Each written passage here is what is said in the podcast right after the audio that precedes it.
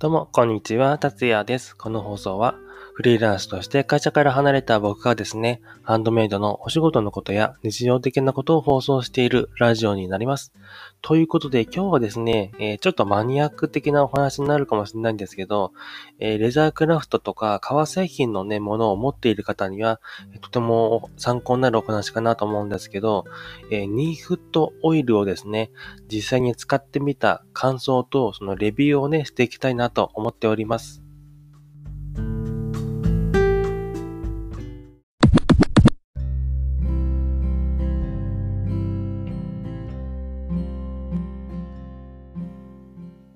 はい。ということで、ニーフットオイルをね、実際に使ってみてのレビューをね、していきたいなと思ってます。で、ニーフットオイルって何かっていうとですね、え革製品に、えー、油分を与えるオイルですね。で油分を与えつつ、えー、劣化の防止をね、施してくれるね、えー、オイルになりますね。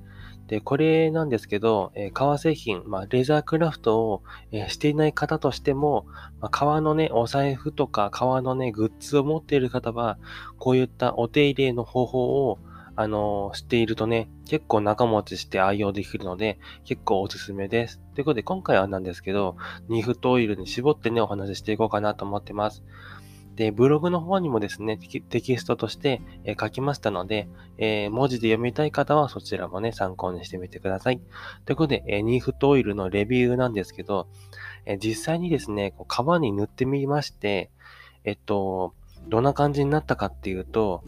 あの、すごいね、ツヤが出ましたね。塗ってない皮と塗った皮と比べると、すごいツヤが出て、確かに油分補給になっているなっていう感じは、え目でもね、結構わかる感じに変わりましたね。結構こう、ピカピカピカっても光って、ツヤがね、この色合いがさらに増した感じがありますね。で、あの、劣化防止ということで、あのなんだろうな、えー、皮ってこう折ると結構シワになったりもすることあるじゃないですか。そういう場合は、えっと、結構油分が足りなかったり、えー、劣化防止になりやすいので、そういった面ではね、えー、皮を折り曲げても、オイルを塗った時の、えー、時は、えー、シワになりにくかったですね。実際にこれをね、試してやった感じですので、実体験になりますね。で、こんな感じに劣化防止と、え油分補給ができるのが、えニーフトオイルだと思います。で、ニーフトオイルのですね、えっと、まあ、似た製品でですね、ミンクオイルっていうのがあるんですけど、このミンクオイルは僕が使ってるやつはですね、クリーム状の油分補給プラス劣化防止のオイルなんですけど、あの、これですね、あの、違う面があるんですけど、あの、塗り方というか、塗る際のね、あの、塗りやすさが違うなと思ってまして、えミンクオイルはクリーム状なんでね、え塗った後が結構ヌルヌル感とかがあったんですよね。で、ヌルヌル感があり、えっと、塗るのも結構ね、えー、経験が必要だなと思ってまして、皮にですね、オイルとか、このクリーム状のね、えー、オイルを塗る際は、こう、一気にね、塗ってしまうと、皮のその塗り方がね、均等にいかなくて、ところどころですね、あの、ムラが出てしまうんですよね。なんで、こういうオイルを塗る際は、こんな感じに、なんだろう、えー、均等に少しずつ塗っていくのがね、結構おすすめだなと思思いました。あと、このニーフートオイルを塗る際は、えっと、塗る手順なんですけど、